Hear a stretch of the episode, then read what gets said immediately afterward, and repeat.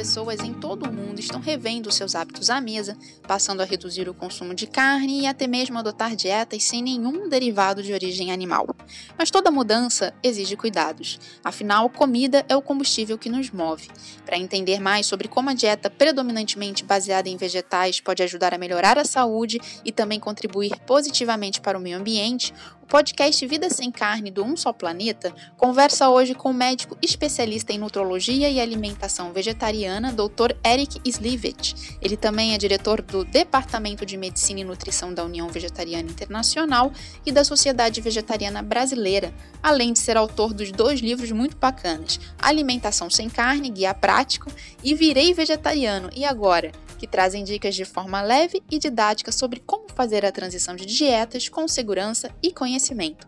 Nesta conversa, o Dr. Eric compartilha dicas preciosas sobre as melhores combinações de alimentos, desvenda mitos associados ao vegetarianismo e também conta um pouco sobre sua própria trajetória profissional e a especialização num ramo que promete crescer.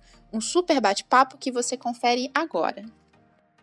Olá, doutor Eric, que prazer tê-lo aqui no podcast Vida Sem Carne do Um Só Planeta. Seja muito bem-vindo. Oi, Vanessa, obrigado. É um prazer estar aqui com você também. E vamos conversar. Bom, doutor Eric, a gente tem acompanhado aí um boom de interesse das pessoas numa dieta mais baseada em vegetais, sem alimentos de origem animal. O senhor tem reparado aí esse aumento de interesse é, na rotina do seu trabalho e o que mais que, o que mais tem motivado as pessoas a tirar a carne do prato e outros derivados também, né, como leite, ovos e companhia. Sim, Vanessa, a gente vê que tem realmente um aumento, né, dessa, dessa procura e é algo gradativo, né? Eu tô, eu já vivo nessa nesse meio há mais ou menos 30 anos e a gente vê assim que no, no começo não tinha nem opções é, em restaurantes, em nada, né? E com o passar dos anos a gente viu que surgiu um setor dentro dos supermercados, que era a parte dos alimentos mais naturais, não necessariamente vegetarianos e veganos, mas mais naturais. E nos últimos tempos, os industrializados ganharam um corpo enorme de produtos, né, chegando no mercado, justamente porque as indústrias perceberam, inclusive as grandes indústrias, que elas estavam perdendo, né, clientes por não terem produtos que se adequassem à população mais vegana. Então, isso vem aumentando. E a gente vê que, de forma geral, é, na questão do vegetarianismo, a parte ética é a parte que mais mobiliza as pessoas, né? E a gente entende a parte ética como aquela questão ligada aos animais, né? De não causar dor, sofrimento aos animais. Isso, de forma prática, isso é, é, é o fator principal. Algo que está crescendo muito agora com o passar do, dos anos é a preocupação ambiental, porque cada vez mais a gente sabe os impactos né, da pecuária frente a todos os nossos recursos, terras, água e todas essas as emissões todas, né? Então isso cresce cada vez mais. E algo que tem favorecido muito também a adesão do vegetarianismo é mais praticidade. Porque antigamente a gente ia viajar, ou você levava o seu lanche, a sua marmita, ou você passava fome onde você estivesse. Né? Se fosse uma cidade menor, é, seja de carro, de avião, não tinha opção. E hoje já tem isso, facilita muito. Porque tem pessoas que eu até brinco, né? São casca grossa, né? Elas vão para qualquer lugar, elas se viram e elas mantêm a alimentação mais vegana. Mas tem gente que quer o convívio com outras pessoas ali, ela não convive com pessoas que são vegetarianas, então ela quer estar integrada nesses grupos, né, que não são vegetarianos, mas quer manter a alimentação. Então, hoje, com vários restaurantes com opções veganas, com vários locais, facilita muito a adoção do veganismo para muitas pessoas. Nossa, muito legal. Isso eu comentou aí que está há mais de 30 anos mergulhado nesse universo.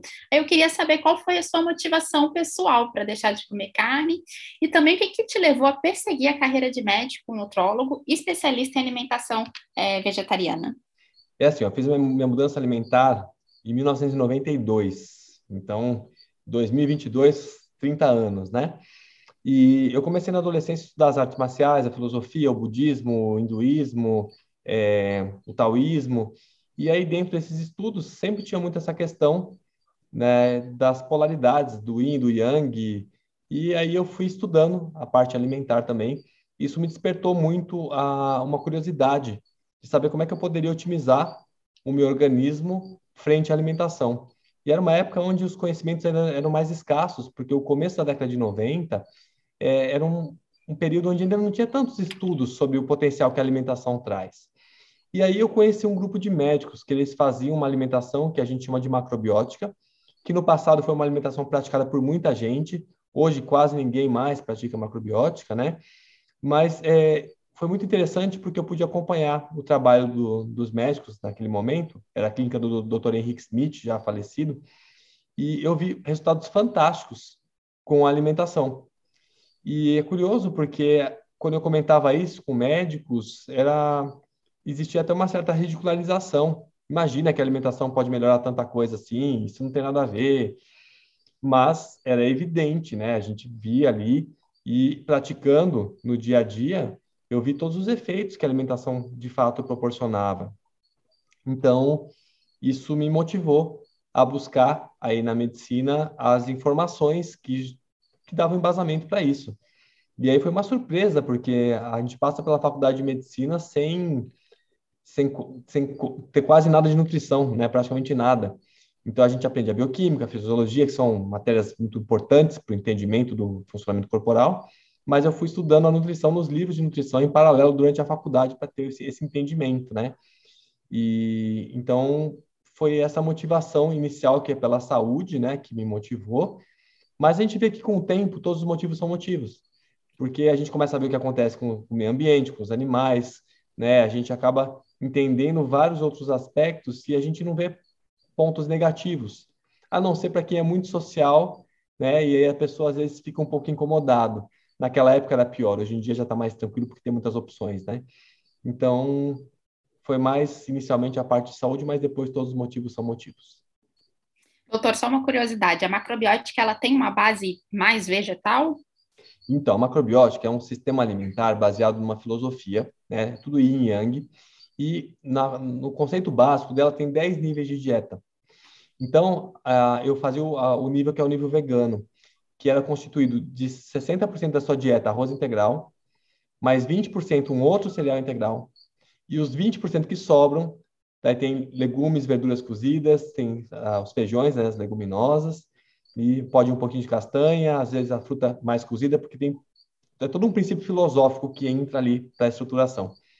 Né? Então, é, ela é um sistema basicamente vegetal e a macrobiótica é totalmente contra o uso de laticínios, então, em pessoas que já estão muito saudáveis, eles liberam pequenas quantidades mais eventuais de ovos ou de carne branca. Mas eles têm um, nível que é o vegano, que é o nível mais alto, né, em termos de busca de saúde, como eles colocam, e laticínio está totalmente proscrito na, no, na macrobiótica. E essa questão do yin yang tem a ver com a filosofia é, mais oriental e as questões de equilíbrio de energia no corpo, como é que é? É, na realidade, o Yin Yang é sim oriental, mas tudo no mundo é classificado como Yin ou Yang. Né? Então, isso torna um pouco mais difícil a dieta, porque você precisa aprender né, a classificação. Então, o que eles colocam muito é que a maior parte das doenças é de fundo Yin. Então, você precisa ter uma alimentação mais Yang para fazer um balanceamento. Então, dentre os, os alimentos, eles consideram os cereais como o grupo de maior equilíbrio entre Yin e Yang. Né? Então, só que tem a classificação dentro da classificação. Né? Então, por exemplo, as frutas são mais yin, mas dentro das frutas tem as que são mais yang ou as mais yin dentro desse grupo que é yin. O que, que significa ser mais yin ou yang? O yin, de forma geral, é um, uma energia mais expansiva. É considerada energia feminina, né? E o yang é a energia mais compacta, né? É a energia mais masculina.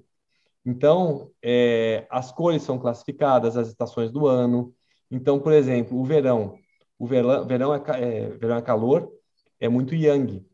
Então, você pode usar alimentos mais yin. Então, mais frutas, um pouco mais de líquido. Você pode fazer um balanceamento de acordo com tudo isso. Então, para viver dentro da macrobiótica, você tem que olhar tudo.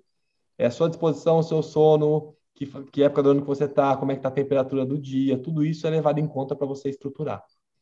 Então, e onde entra a carne dentro desse, equi desse equilíbrio? A carne é considerada um alimento muito, muito yang. Então, por isso que eles consideram que quando a pessoa vai usar, é um pedaço muito pequenininho, para não desbalancear, para não sair do equilíbrio também. Legal, legal.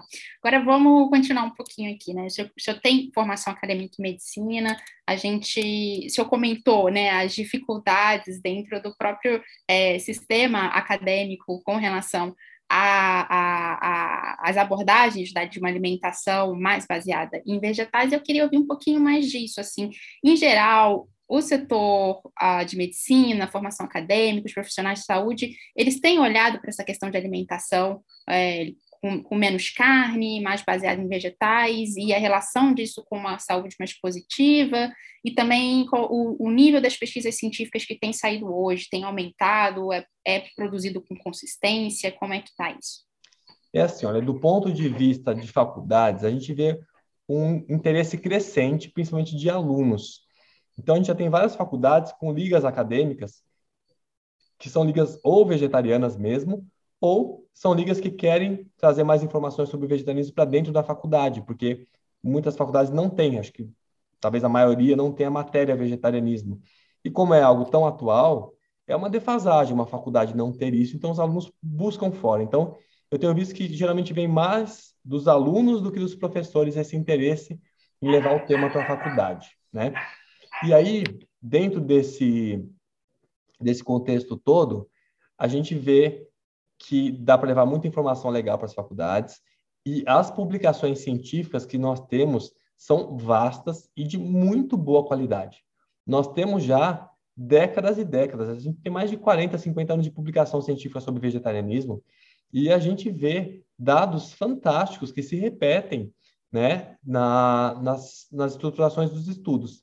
E, inclusive, eu costumo dizer que a melhor forma de a gente fazer uma comparação correta é quando a gente compara uma alimentação vegana bem feita com uma onívora bem feita. Essa é a intervenção mais honesta para ver se tem efeito melhor ou não. E tem. Quando você faz isso, você tem mais melhora com a dieta vegana para doença cardiovascular, para diabetes, para vários tipos de câncer. Então, você tem estudos muito bem feitos, porque no começo o pessoal falava com medo, né?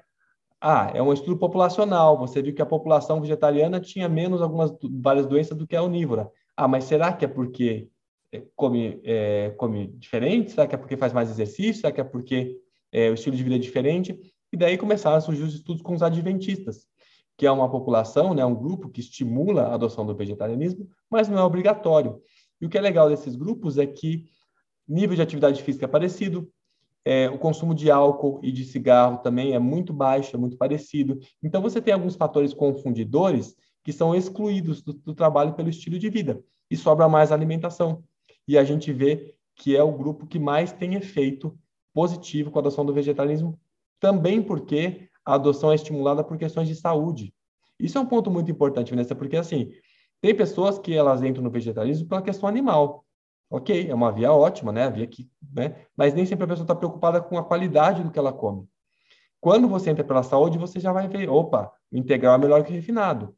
É melhor usar o alimento in natura do que o alimento industrializado. E aí você vai já adotando um sistema alimentar que te traz um resultado muito melhor para a condição de saúde. Né? Então, a gente tem estudos muito consistentes. Nós temos entidades internacionais que já preconizam a alimentação vegetariana para diabetes, são entidades que não são vegetarianas, preconizam para diabetes, né, para doença cardiovascular. Então, a gente tem dados muito contundentes com relação a isso, sim. Nossa, muito legal, doutor. Vou pedir aqui para até para o senhor elencar um pouco alguns dos principais benefícios que a dieta vegetariana traz, né? O senhor citou alguns, mas enfim, queria ouvir mais em geral aí como é que a gente aumentar a ingestão de vegetais, de legumes, grãos e frutas, é, quais são os ganhos né, que a gente tem, não só para a saúde física, mas também para a saúde mental, e a gente sabe que a alimentação influencia muito né, na nossa saúde mental hum. também é, essas questões ligadas à saúde mental têm um impacto não só pelos nutrientes, mas pela condição de organizar todo o metabolismo, desde a parte intestinal até a parte de controle glicêmico, hormonal, que isso tem influência. É interessante porque, assim, o perfil vegetariano é um vegano, né, com alimento natural e integral, é um perfil que mais te dá antioxidante. Só para a gente ter uma ideia, se você comparar 100 gramas de produto animal e vegetal, o vegetal tem 64 vezes mais antioxidante do que o animal. Então, imagine uma dieta num perfil feminino, que são 1.500 calorias, né? Uma, uma média, é, onde a pessoa come uma porção de carne e três de laticínio. Isso são cerca de 500 calorias que estão chegando na dieta dessa pessoa sem quase nada de antioxidante.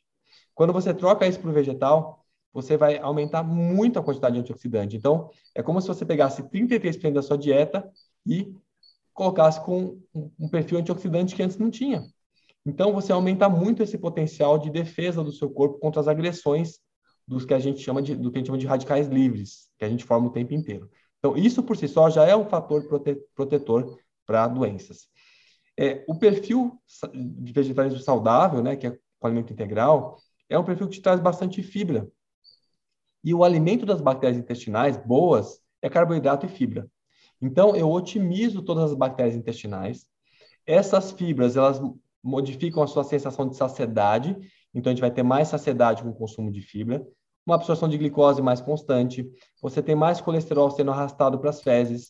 As bactérias intestinais que são é, alimentadas por essas fibras fazem com que o colesterol, mesmo que você não ingira, o seu, seu, o seu fígado joga no intestino pelas vias biliares o colesterol que está dentro do seu corpo. E você pode reciclar e puxar de volta para o sangue. As bactérias intestinais transformam esse colesterol em coprosterol, que é um colesterol não absorvível. Ele vai embora para as fezes. Além disso, as fibras no processo de fermentação intestinal geram substâncias que a gente chama de ácidos graxos de cadeia curta, acetato, propionato e butirato. E essas substâncias têm uma modulação fantástica no controle de colesterol, no controle glicêmico, né, em toda a barreira intestinal, na queima de energia corporal. Então, são efeitos muito, muito fortes pelo próprio ato de comer alimentos com mais fibras. E o reino vegetal traz o que a gente chama de fitoquímicos, né? Então, é, são substâncias químicas que o, o, vegetal naturalmente produz, e isso vai ser otimizado se o alimento for orgânico, tá? Porque os fitoquímicos são elementos que a planta produz como defesa frente ao meio ambiente. Então, num ambiente mais orgânico, que tem mais insetos, a planta ela produz mais esses elementos antioxidantes. Isso é um estímulo para a gente usar esses produtos também. A gente vai ter esse efeito protetor para o nosso corpo. É, algo que acontece muito, né, e a gente tem visto estudos fantásticos mostrando isso, é que por ter essa, essas bactérias intestinais diferentes, essa microbiota diferente, é, a dieta vegetariana traz proteção contra todas as doenças específicas crônicas não transmissíveis. Então, só para você ter uma ideia, os produtos animais, principalmente ovo, carne, laticínios, têm alguns, algumas, algumas substâncias, né? alguns nutrientes, como a colina, fosfatidilcolina, né? a carnitina. E essas substâncias, quando chegam no intestino de quem é onívoro, as bactérias produzem uma substância chamada TMA, que chama trimetilamina. Vai ser absorvido e o fígado transforma em TMAO, que é o óxido de trimetilamina. E essa substância, ela aumenta o risco de todas as doenças que a gente conhece. Aumenta a doença cardiovascular, hipertensão, diabetes, demência, é, doença renal, piora o quadro de obesidade, ela bagunça tudo. E quando você muda a sua dieta e muda essa microbiota, o seu intestino não consegue produzir essa substância, mesmo que chegue a matéria-prima para ele. Porque você não, não, a bactéria mudou. Então, isso é um efeito protetor muito importante que a gente conhece.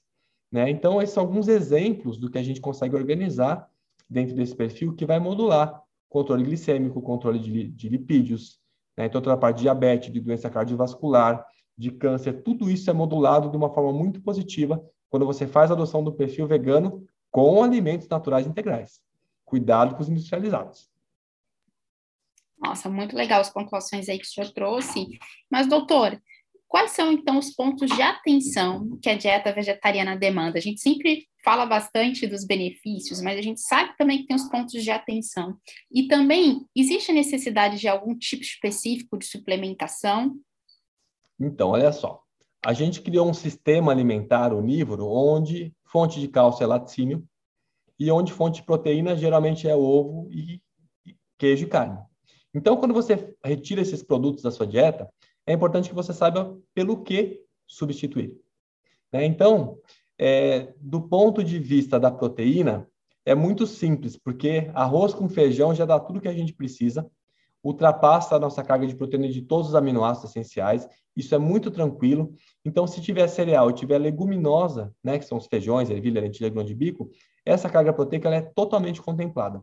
Muitas pessoas, elas subestimam o poder dos cereais como elementos que vão ofertar proteína para a gente. Né? Se você for fazer uma alimentação à base de cereais, que é a base que a gente usa, a quantidade proteica é muito substancial que chega. É claro que no reino vegetal, a fonte mais concentrada de proteína são os feijões. Então, eu sugiro que sempre, nas refeições principais, um quarto do prato seja constituído pelos feijões, ervilha, lentilha, grão de bico. Se a gente fizer isso no almoço e no jantar, né, isso pode ser na forma de sopa, pode ser na forma de bolinho, de hambúrguer, de patê, um hummus, por exemplo, ou arroz ou, ou feijão mesmo cozido, isso já vai dar uma carga bem interessante dessa parte proteica. Da parte dos laticínios, a nossa demanda maior é pelo cálcio, né? E aí a gente tem um ponto de atenção, porque grande parte dos produtos vegetais que tem cálcio, eu preciso de um volume maior para conseguir uma quantidade boa de cálcio. Então, para a gente ter uma ideia, as folhas, de forma geral, as mais ricas em cálcio, né? Couve, rúcula, agrião, é, o brócolis vai entrar aqui também. Geralmente, pelas folhas, um prato cheio de serviço são 100 gramas de folha. Isso vai dar uns 130 miligramas de cálcio, mais ou menos. Tá? Então, eu preciso de mil por dia. É uma quantidade que é, que é grande para chegar. É, o gergelim, 6 colheres de sopa são 825 miligramas de cálcio, mas também são 600 calorias. Então, o tofu, o nosso tofu brasileiro, como ele não é fortificado com cálcio, geralmente 100 gramas são 80 miligramas de cálcio. Então, hoje o que chega para ajudar muito para as pessoas que não conseguem ter um grande volume de alimentos vegetais desses in natura é o consumo do, da bebida vegetal fortificada, que é conhecido como leite vegetal. Então, a indústria já tem fortificado. Geralmente, um copo dessa bebida tem 240 a 400 miligramas de cálcio. Então, para chegar em mil, isso ajuda bastante, né? E esses são pontos importantes. E dentro da suplementação, a vitamina B12 é importante, né? Então, para quem não passou ainda com um profissional de saúde, não passou com médico, não passou com nutricionista, 500 microgramas por dia para um adulto é a recomendação para que a pessoa é, possa ficar relativamente bem, né, em termos de suplementação. O que, que acontece? A gente pensa assim, né, Vanessa? Poxa, mas suplementação, então quer dizer que não é natural? Só que olha só, a gente não está vendo que todos os animais de criação industrial são maciçamente suplementados. A quantidade que esses animais recebem de cálcio, de B12, de proteína é absurda. É até curioso, né? Você pensar assim, poxa, quer dizer que a pessoa que come carne, a sua fonte de proteína é suplementada com proteína? Sim, é suplementada com proteína. Isso vale para frango, isso vale para vacas, mesmo em sistema de, de, de pasto, os animais são suplementados. Para que a gente tenha uma ideia, a B12, ela é as, as bactérias que produzem B12. Então, os animais ruminantes, como a vaca, se você oferecer o cobalto como suplemento, as bactérias dela produzem a B12 para ela, ela absorve e vai ter a B12. Os animais que são monogástricos, como o porco, por exemplo, né, os animais que só têm um estômago, você tem que dar B12 na forma já pronta, como o cianocobalamina que geralmente é utilizado. Então, os animais só conseguem se desenvolver e crescer em sistema industrial porque eles são suplementados. Isso é um desperdício, porque os animais são atravessadores de nutrientes. O que, que significa isso? Eles ingerem, uma parte desse nutriente vai ser usado para o crescimento deles, outra parte eles vão urinar, vão defecar. Então, você vai usar muito menos do que eles usam. Então, é interessante porque eu gosto de usar o exemplo do leite.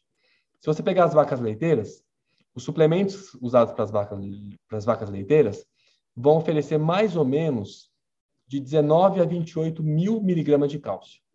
E a vaca vai fornecer pelo leite por dia 6,6 gramas, 6.600 é, miligramas. Em outras palavras, se a gente precisa de mil miligramas de cálcio por dia, a vaca vai oferecer cálcio para nutrir 6,6 pessoas. O que ela recebe de suplemento poderia nutrir 19 a 28 pessoas, se, se fosse usado diretamente o cálcio para essas pessoas. Então, o que acontece? A vaca recebe o cálcio, ela urina o cálcio, ela defeca o cálcio, ela usa cálcio no esqueleto dela e uma parte vai para o leite. Então, isso é um, as vacas são atravessadores de, de cálcio. E isso acontece com todos os nutrientes oferecidos para os animais.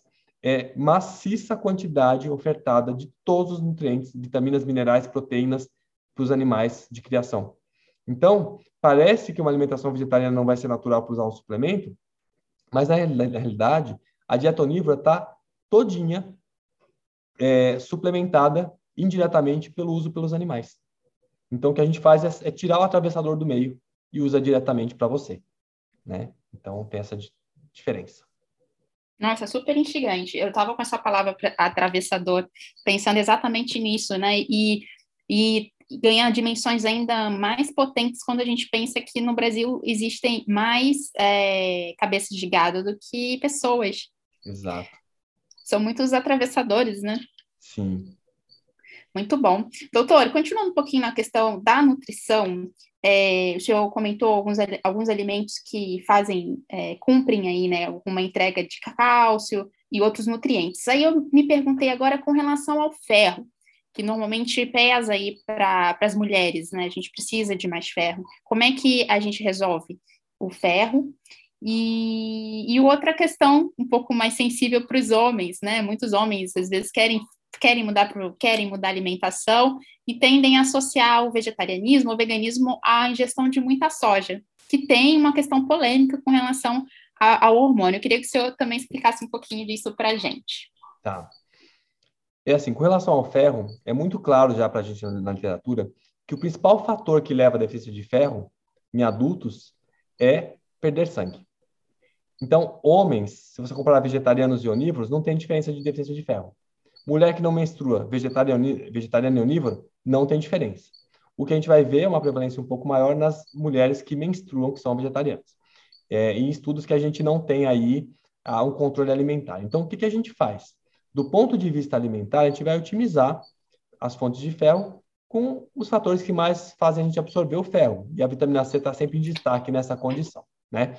Então, usar as folhas cruas, as, as frutas, junto com os cereais e os feijões, é uma forma de você otimizar essa absorção. Só que se a perda menstrual for uma perda importante, você pode comer o que for que você não vai conseguir manter o nível bom de ferro. Então, para a gente, é muito importante avaliar no dia a dia né, nas suas consultas aí, pelo menos anuais, os, os seus níveis, para ver se você precisa de alguma suplementação ou não. É uma prática já assim muito reconhecida a suplementação de ferro para crianças pequenas. Sociedade Brasileira de Pediatria, OMS, todos recomendam a suplementação de ferro porque com o crescimento a criança vai construir muito sangue, muito músculo, ela vai gastando esse ferro e a alimentação nem sempre consegue dar conta de deixar a pessoa no nível bom. Isso traz impactos muito negativos. Enquanto para a criança dá muito impacto na dinâmica das atividades físicas e da parte cognitiva, para o adulto a principal manifestação é essa fadiga física que acontece pela falta do ferro. Então, esses cuidados nutricionais são interessantes, mas lembrando que se estiver perdendo muito sangue, não tem alimentação que faça um milagre para compensar o que está saindo pela menstruação. Doação de sangue leva a isso, sangramento tipo hemorroida, né? Tudo isso leva a uma expoliação de ferro.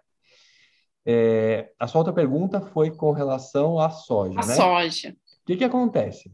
É, os estudos, eu lembro muito em 2002, 2002, é, eu fui para um congresso, eu trabalhava na época com nutrição interal e parenteral, né, que dieta por sonda, dieta por, pela veia. E aquele momento era um terror, né? As pessoas, não, não pode usar soja de jeito nenhum, né? Mulher vai dar problema com, com a mama, é, é, é, arriscado. E eu fui conversar com um palestrante né, do congresso, que entendia muito do assunto, e eu perguntei, mas por que, que não, não pode usar? Ele falou assim, é porque a gente não sabe o que, que vai acontecer. A gente não sabe se é bom ou se é ruim. Ah, então, por esse alerta, todo mundo parou de usar, né? Os estudos foram passando com o passar do tempo e foi visto claramente que o consumo de soja protege as mulheres de câncer de mama e as mulheres que já têm câncer de mama em uso de soja têm um menos recidiva. E isso vale para quem é estrogênio ou não estrogênio dependente. E no caso dos homens, os efeitos com relação à próstata são visíveis também com o efeito protetor da soja. Então, a gente tem tanto efeito na proteção, proteção como estudos de intervenção em homens com câncer de próstata usando soja com melhora do quadro, né, com uma evolução muito mais positiva do que é, num perfil não vegetariano sem soja. Então, assim, o que vale a pena lembrar é que a pessoa não precisa usar soja. Se ela não gosta, ela não quer, não precisa. Não é um alimento necessário numa alimentação vegetariana. Qualquer feijão cumpre a função de oferecer uma grande quantidade proteica. Mas se a pessoa gosta, ela quer usar, pode usar sem problema. Não dá efeito na tireoide negativo, não dá efeito hormonal que justifique uma interrupção do, da, da, da, da, alimentação. Então, as revisões sistemáticas e meta-análises, que são estudos de maior evidência que a gente tem, inocentam muito a soja e ainda dão efeitos positivos para o seu consumo.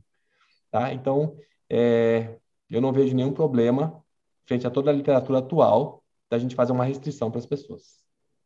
Legal, só para esclarecer aqui, que a gente entrou nessa, nesse assunto e sem dar um, uma apresentação, mas é porque a soja ela é, tem muitos compostos de fitoestrógeno, né? Isso. Que se comportam como hormônio, por isso gera algumas preocupações, né, por parte dos consumidores, né? É que os fitoestrógenos eles têm uma, uma composição física muito parecida com o hormônio estrogênio, mas eles atuam em receptores diferentes, então eles conseguem ter efeito protetor.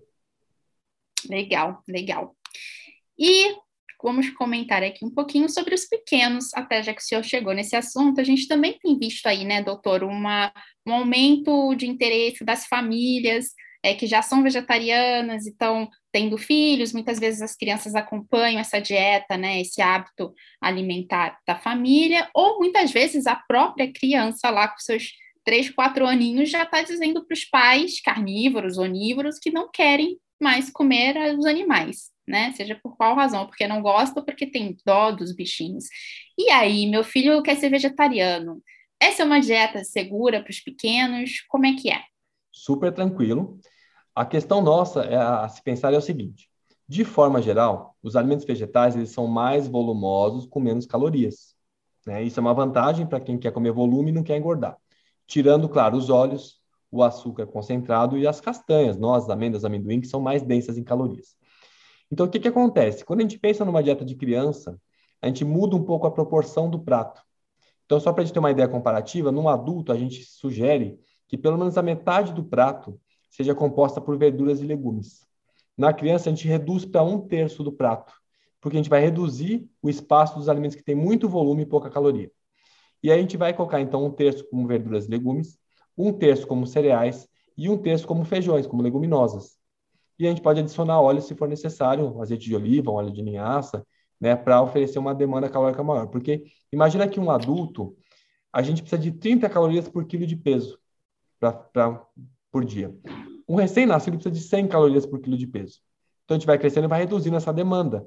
Então você imagina que alguém que é menorzinho, tem estômago menor e precisa de mais calorias por quilo de peso. Então eu tenho que priorizar, colocar no estômago dessa, desse pequeno uma quantidade de comida que forneça energia. Então, a base de arroz com feijão é a base. Então, não, a gente não vai encher o prato de folhas, senão você enche o estômago de volume, sem caloria, com pouca proteína, e daí a criança não cresce porque ela não comeu calorias suficientes. Então, é esse cuidado principal que a gente tem. E, claro, a suplementação de B12, como a gente precisa fazer. E na criança vegana tem que prestar atenção no cálcio, né, para assim que haja um desmame ou que se retire o leite é, ou forma que a criança eventualmente use, que ela tenha uma fonte de cálcio que seja segura. Legal. E no caso de um adulto saudável, né, que não tem aí algum tipo específico de deficiência nutricional ou outra questão, qual seria o prato ideal? Essa divisão aí das partes é, para o adulto que não come carne, não come derivados? Claro que pode ser mudado de acordo com a orientação nutricional, mas de forma é, populacional, metade do prato, então, verduras e legumes, um quarto do prato, cereais e um quarto as leguminosas. Fruta de sobremesa, né? Então, essa composição já dá um balanço bom. E é interessante porque você pode brincar com os alimentos de acordo com consistências diferentes. Então, você pode ter o básico de arroz com feijão, verdura, legume né, e uma fruta, mas eu posso fazer um sanduíche, um pão ou uma tapioca, como o pão como cereal, né?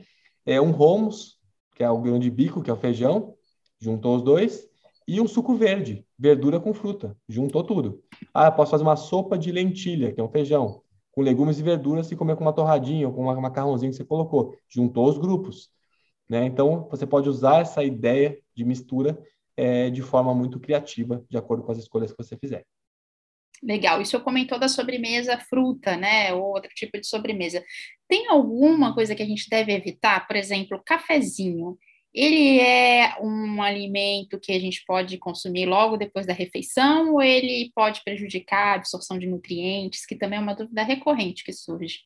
Então, o maior fator que a gente vê com relação ao, ao café é frente à dificuldade de absorver mais o ferro. Mas, de forma prática, o que a gente vê é que o que dá mais efeito para o ferro é perder sangue ou não perder sangue. Então, para quem não perde sangue, não é algo que dá tanta diferença. Agora, para quem perde sangue, está ali brigando para conseguir aumentar os níveis de, de, de ferritina, né, que é o nosso marcador aí do ferro, aí é, seria interessante afastar das refeições principais, pelo menos umas duas, três horinhas depois da refeição. Muito legal.